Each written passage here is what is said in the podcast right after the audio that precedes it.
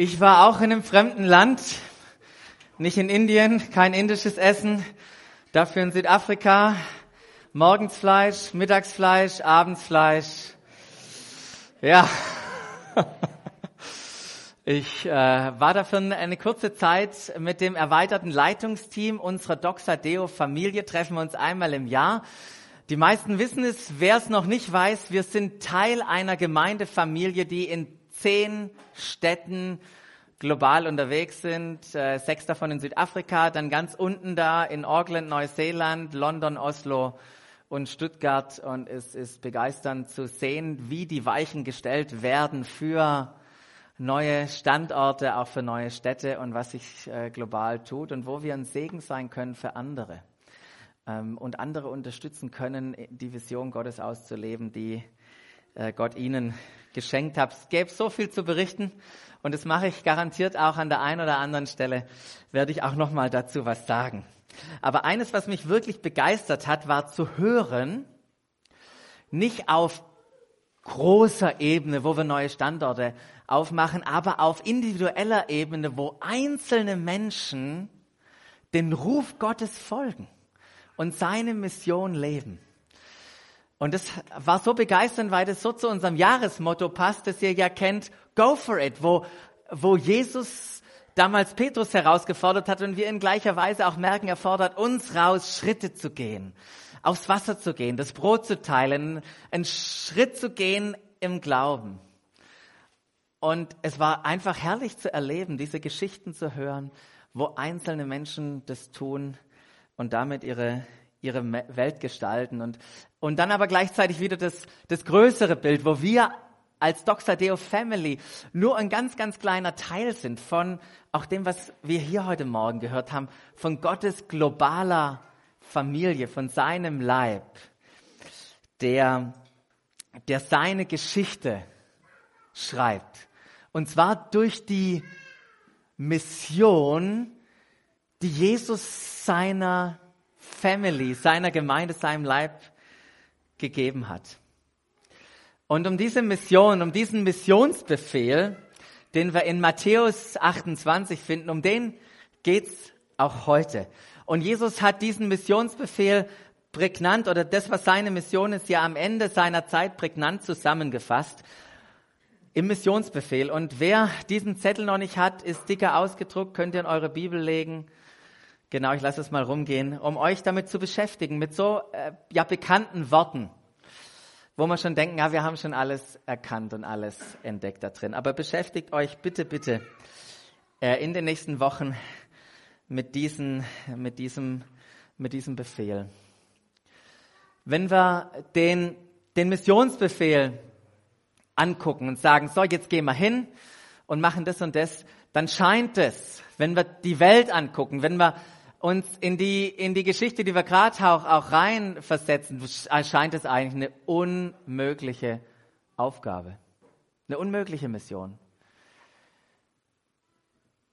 Aber es gibt was, was diese Mission, die unmöglich scheint, zu einer möglichen Mission macht. Und das sind zwei Dinge, ihr seht die da vorne schon.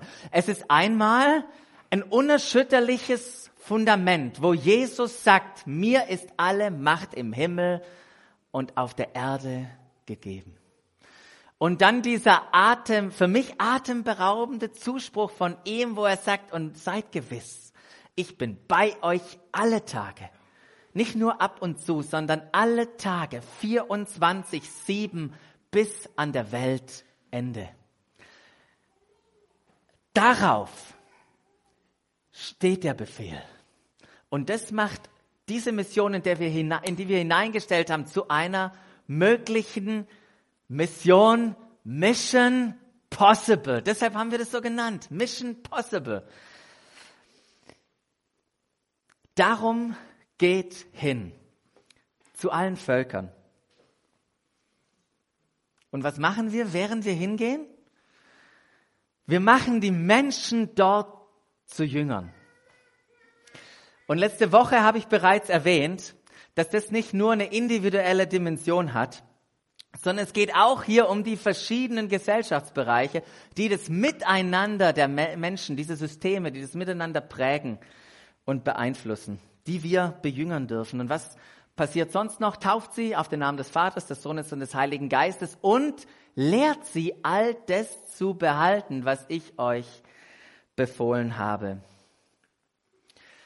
Und wenn Jesus das so aufschreibt und so eine Reihenfolge wählt, dann ist es tatsächlich eine wichtige Reihenfolge, die wir nicht einfach so vernachlässigen äh, sollten, sondern unbedingt beachten, denn Abkürzungen sind weder sinnvoll noch hilfreich für die Leute. Und diesbezüglich, als ich mir darüber Gedanken gemacht habe, ist mir, ist mir eine, eine, ein Bibelvers eingefallen oder ein Satz eingefallen von Jesus, den er selber in seiner berühmten Bergpredigt sagt. Da sagt er in Matthäus 6,33, es soll euch zuerst um Gottes Reich und Gottes Gerechtigkeit gehen. Dann wird euch das Übrige äh, das Übrige alles dazugegeben. So was sagt Jesus hier? Es soll uns um zwei Dinge gehen. Das erste ist das Reich Gottes. Und das Reich Gottes ist überall da, wo Jesus König in den Herzen ist und wo er sichtbar ist. Da ist Reich Gottes gegenwärtig. Und Gottes Gerechtigkeit, das hat etwas mit uns zu tun, mit dir und mir. Es beinhaltet das alles, was Jesus vollbracht hat am Kreuz und wie, und so wie das Simon das gesagt hat im Lobpreis, wie er uns sieht. So, und wenn wir diese beiden Begriffe Gottes Reich, Gottes Gerechtigkeit angucken, dann gibt's da eine innere eine persönliche, individuelle Dimension und es gibt eine äußere, eine sichtbare, eine öffentliche Dimension. Und wenn man die vier Dinge übereinander legt, dann gibt es da vier Felder, die man beschriften kann. Und das äh, macht der Stefan mal für uns, ähm, wo es um einen, einen klaren Startpunkt auch geht. Es geht darum, Jesus mit unserem Leben zu vertrauen, an ihn zu glauben, das, was ich gerade auch vorher gebetet habe, ihn als Schöpfer, als unseren Erlöser anzunehmen.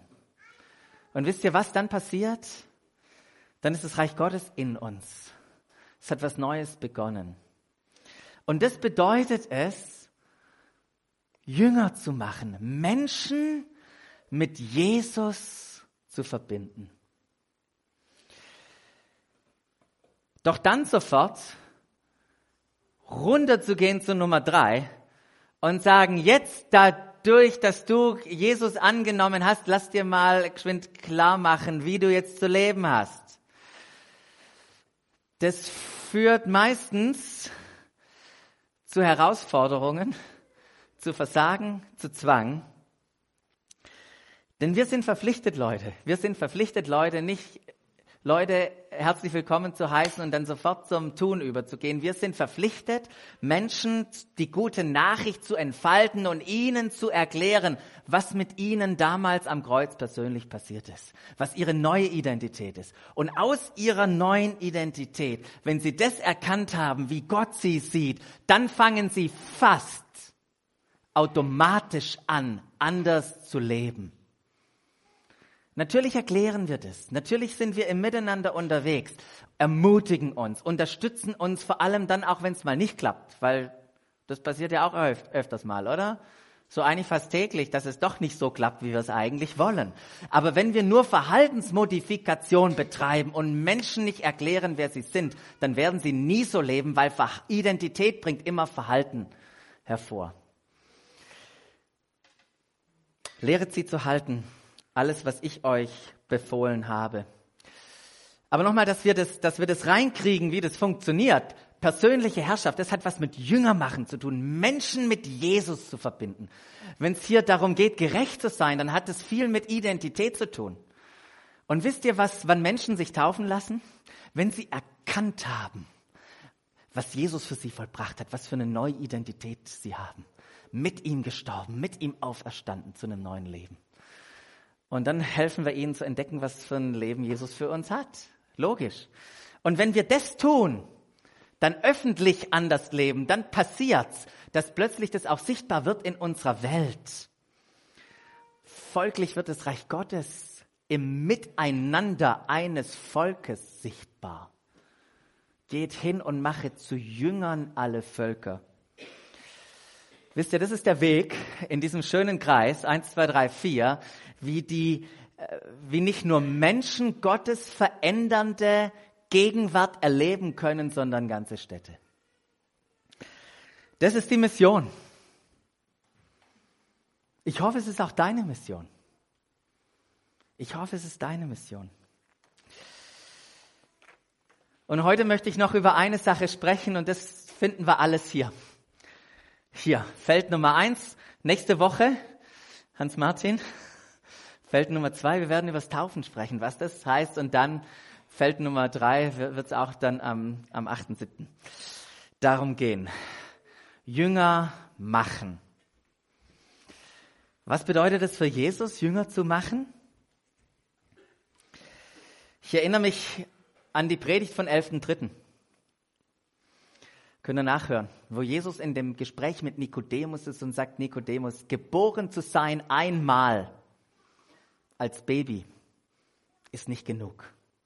Es braucht eine neue Geburt. Es braucht eine Verbindung zu Jesus. Wir können nur, wenn wir von neuem geboren sind, Johannes 3 heißt es, das Reich Gottes sehen, ins Reich Gottes eintreten. Wie passiert es?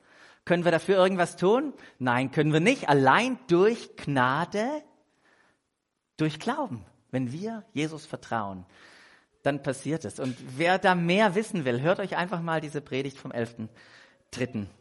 dann nochmal an. Es ist unglaublich, das zu erleben, Menschen zu helfen, diesen Schritt zu gehen, Menschen zu beobachten, wie plötzlich ein neues Leben in ihnen anfängt gigantisch. Wisst ihr, es ist wie zu einer Party zu gehen und nicht alleine zu sein. Eine Einladung zu einer Hochzeit bekommen, Bastian plus eins oder wie auch immer. Ey, das ist nicht so schön. Aber zu dieser Party zu gehen und Menschen mitzunehmen, wie genial ist das? Und was könnte uns daran hindern, das zu tun, Menschen einzuladen? Und es gibt Gründe, die uns daran hindern. Aber ich möchte über eine Sache sprechen heute, ist, dass wir manchmal gar nicht genau wissen, wie wir eigentlich beginnen können. Wie können wir denn beginnen? Wie startet man, Jünger zu machen? Und was mache ich, wenn die plötzlich Fragen haben, wo ich keine Antworten weiß? Für mich ist total hilfreich, dass Jesus hier nicht irgendwas von uns verlangt, was er selber nicht getan hat. Im Johannesevangelium Kapitel 1, wunderbares Kapitel, da sehen wir, wie Jesus Menschen zu Jünger gemacht hat. Und von ihm können, wenn wir es angucken, wir können so viel lernen und dann es selber umsetzen.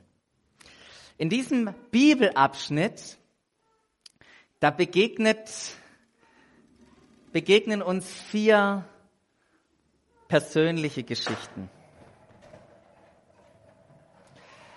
Vier persönliche Geschichten. Heute ist die Predigt der vier Felder. Und diese vier persönlichen, einzigartigen Geschichten ereignen sich direkt nach der Taufe von Jesus. Denn das heißt, dass am nächsten Tag stand Johannes, der Täufer, der Jesus getauft hat, wieder am gleichen Ort und zwei seiner Jünger standen bei ihm. Und dann ging Jesus vorüber. Und Johannes schaut ihn an, zeigt auf ihn und sagt seinen Jüngern, seht, dieser ist das Opferlamm Gottes. Und als die beiden Jünger das hörten, folgten sie Jesus. Ist dann interessant, weil Jesus wandte sich um und sah, dass sie ihm folgten.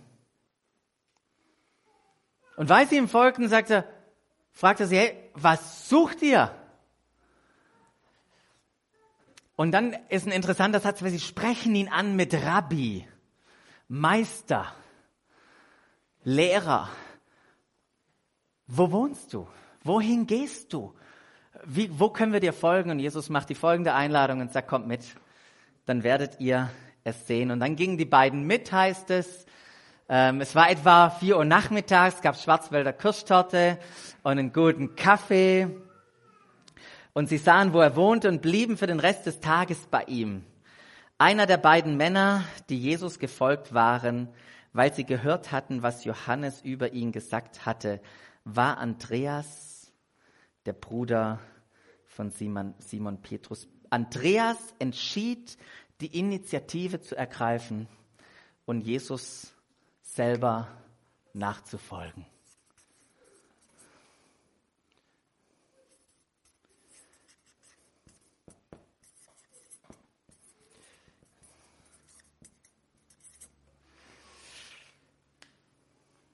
Die Geschichte geht weiter. Andreas sah kurz darauf seinen Bruder Simon. Und was sagt er ihm? Hey, wir haben den Messias gefunden. Den, den wir alle suchen. Berichtet er ihm. Dann nahm er ihn mit zu Jesus. Das musst du unbedingt sehen. Komm mit, lass alles stehen. Und als sie da waren, blickte Jesus ihn an und sagt, du bist Simon, der Sohn des Johannes, du sollst Kephas heißen.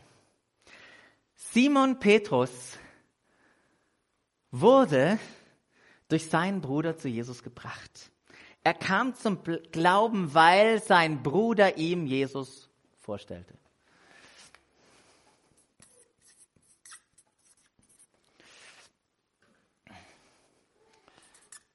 So, Petrus wurde Jesus vorgestellt.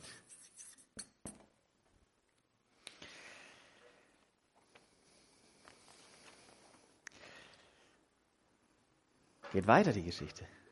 Als Jesus am nächsten Tag nach Galiläa aufbrechen wollte, begegnete ihm Philippus. Und was macht Jesus? Er sagt nur, folg mir nach, sagte er zu ihm.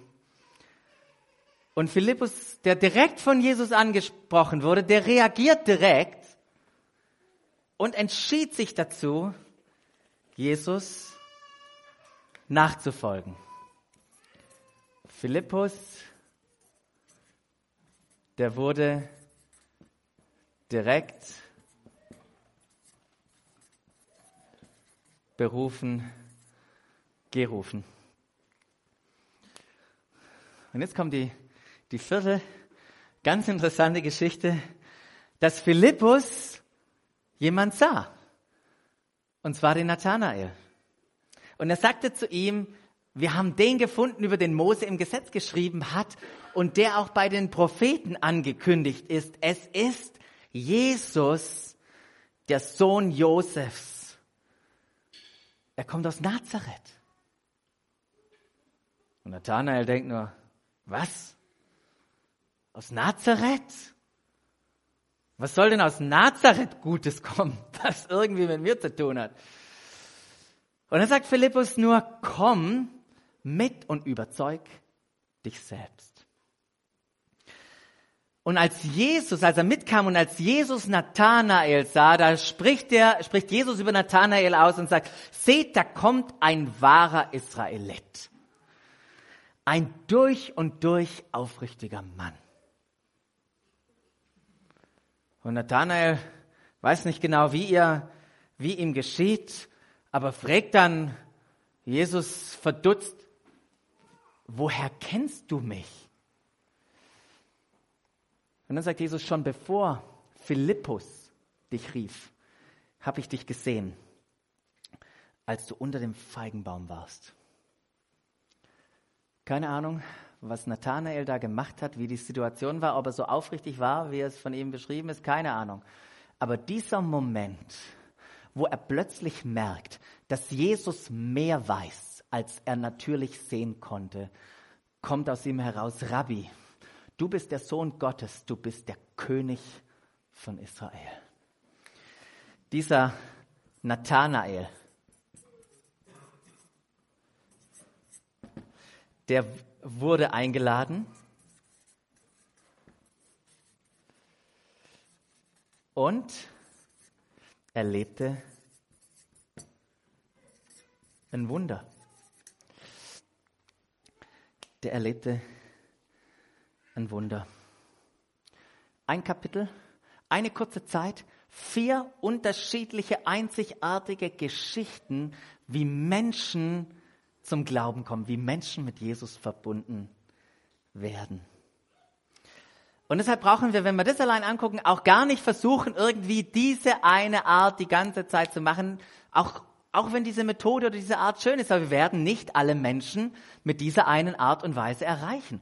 Menschen sind einzigartig und jede Geschichte ist einzigartig. Und wenn wir, wenn wir hier diese Geschichten anschauen, dann können wir, der, dieser vier Jünger, dann können wir einiges lernen. Und es ist, und, und das zu verstehen, das hilft uns in unserem eigenen Prozess, Jünger zu machen. Das erste ist, was wir lernen, dass manchmal das so ist, dass durchaus Menschen die Initiative ergreifen. Jetzt, wenn ich das sag, dann versteht mich bitte nicht falsch. Es ist immer der Heilige Geist, der neues Leben schenkt, der Menschen dorthin führt, an diesem Punkt, wo sie entdecken, dass Jesus ihr Schöpfer und ihr Erlöser und ihr Retter ist und das ganze Paket. Aber es gibt einen Unterschied im Prozess, im Verfahren, ob ein Mensch selber losgeht oder ähm, ob die Initiative von Gott kommt. Wie bei, bei Philippus. Wisst ihr, das ist so wie, was war zuerst da? Das Huhn oder das Ei? Und es ist völlig egal. Weil egal ob Huhn oder Ei, das Leben kann sowieso nur einer schenken. Aber wir müssen feststellen, es gibt äh, Zeiten, da geht's vom Mensch aus und dann gibt's aber auch Zeiten, da geht's von Gott aus. Und dann gibt's die andere Dimension, was wir, was wir lernen können in diesen, in diesen Geschichten, dass es, ähm, ich gerade mal, wo ich bin, ähm, dass es manchmal ist, dass, dass Menschen selber entschieden haben, ähm, Jesus nachzufolgen. Entschieden und äh, versteht mich nicht falsch, die haben es auch selber entschieden, aber die wurden eingeladen oder mitgenommen. Da waren andere beteiligt. Das, was wir hier nur sehen, ist, jeder hat seine einzigartige persönliche Geschichte. Aber wenn wir diese Geschichten angucken, dann bekommen wir Hinweise darauf, wie Jesus das gemacht hat. Wie hat er konkret Leute mit sich verbunden? Wie hat er konkret Jünger gemacht? Und ein paar, ein paar Punkte sollen hilfreich sein für uns. Wie war es beim Andreas? Andreas wurde hungrig gemacht. Er hat er war plötzlich an einem Punkt, wo er erlebt hat, es gibt etwas groß, großartig, großartigeres ist ja ein neues Wort seit gestern. Großartigeres und gewaltigeres und schöneres, als ich bisher erlebt habe, als ich kenne. Alles, was es gebraucht hat für ihn, war lediglich Jesus zu sehen und von ihm zu hören. Wisst ihr, wie Jesus sichtbar ist auf dieser Welt? Er ist sichtbar durch dich und mich. Jesus lebt in uns und wir können durch unser Leben andere Menschen hungrig machen. Wir können ein Aroma verbreiten, wo, wo es schön nach Kaffee und Schokolade riecht, von Jesus riecht. So wie wenn wir da reinkommen, da hinten im Gottesdienst, der Kaffee Wir zwingen Leute nicht, wir heben ihnen nicht die Nase zu und die Gurgel und kippen ihnen den Kaffee rein, aber wir verbreiten ein Aroma, wo sie schmecken und riechen können. Hungrig machen.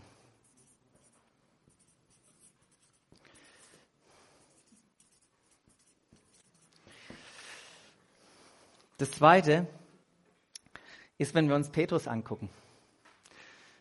Und ihr müsst mal das Leben von ihm angucken. Was für ein gigantischer Typ. Große Klappe, die Jünger angeleitet, entscheidende Rolle in der ersten, ersten Gemeinde. Was, hat, was war Petrus für ein Typ? Aber er wurde irgendwann eingeladen. Jemand hat ihn mitgenommen. Jemand hat ihn angesprochen. Wann war es das letzte Mal, dass du jemanden auf seine Beziehung, auf seinen Glauben mit Jesus angesprochen hast? Petrus wurde angesprochen, wurde mitgenommen. Wisst ihr, was ist das Risiko? Hier.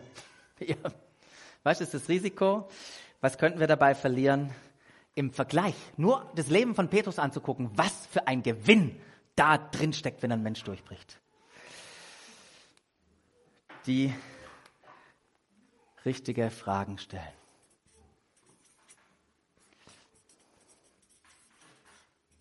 Und ihr wisst ja, dass die Qualität unseres Lebens abhängig ist von, der Fragen, die wir, von den Fragen, die wir stellen. Der vierte, äh, der dritte, Philippus, der wurde einfach von Jesus gerufen. Soll ich euch was sagen? Jesus ruft heute noch Menschen. Jesus taucht plötzlich auf in Träumen. Menschen werden, indem sie die Bibel lesen, plötzlich mit Jesus konfrontiert, mit der Offenbarung von ihm. Jesus ruft heute noch Leute. Und Gott kann es tun, und deine Gebete können das aktivieren.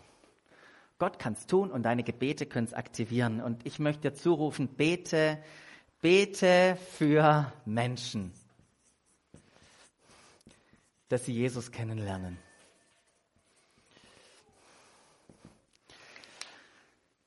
So, und Nummer vier, Nathanael. Was ist seine Geschichte? Er wurde eingeladen Komm doch einfach mit und seh. Und dort, wo Jesus gegenwärtig war, erlebte er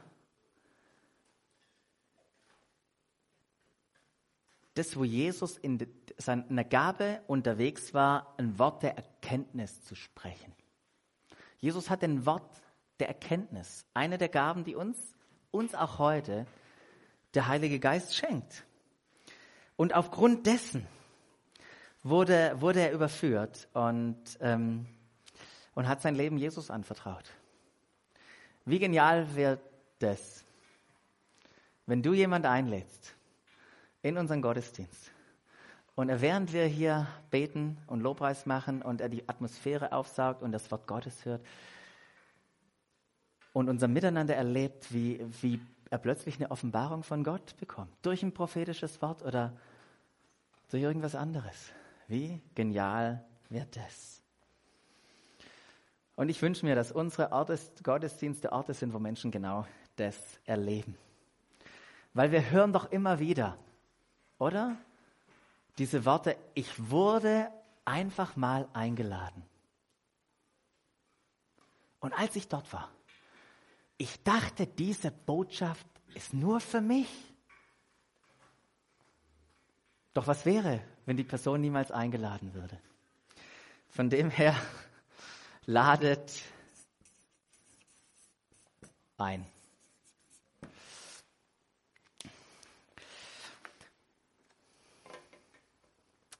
Von der Berufung der ersten vier Jünger durch Jesus können wir diese vier Punkte lernen. Habe ich hier nochmal drauf.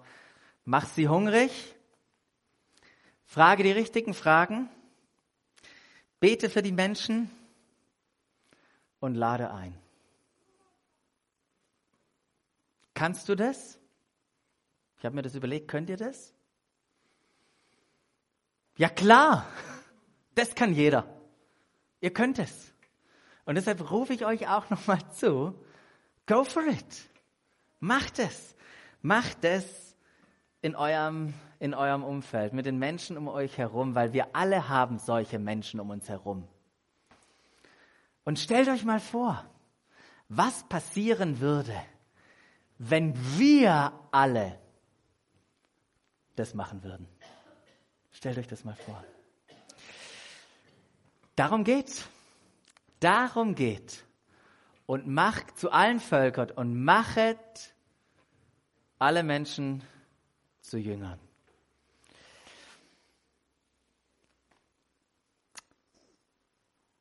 Ich möchte euch mit einer kleinen Übung entlassen. Eine Übung, wo ich hier einen Zettel, kleinen Zettel vorbereitet habe mit diesen Feldern. Und ich möchte dich herausfordern, in jedes einzelne dieser Felder einen Namen reinzuschreiben. Jemanden, den du hungrig machen willst. Jemanden, dem du eine Frage stellen möchtest. Jemanden, für den du betest und jemanden, den du einladen möchtest. Es kann auch gerne äh, in der gleichen Name in unterschiedlichen Feldern sein, darum geht es gar nicht. Es geht darum, uns zu sensibilisieren für das, wie hat Jesus das gemacht. Und wie können wir anderen Menschen helfen, in die Verbindung mit Jesus zu kommen. Nehmt euch mal Zeit und denkt einfach drüber nach, wer diese Menschen in eurem Leben sind.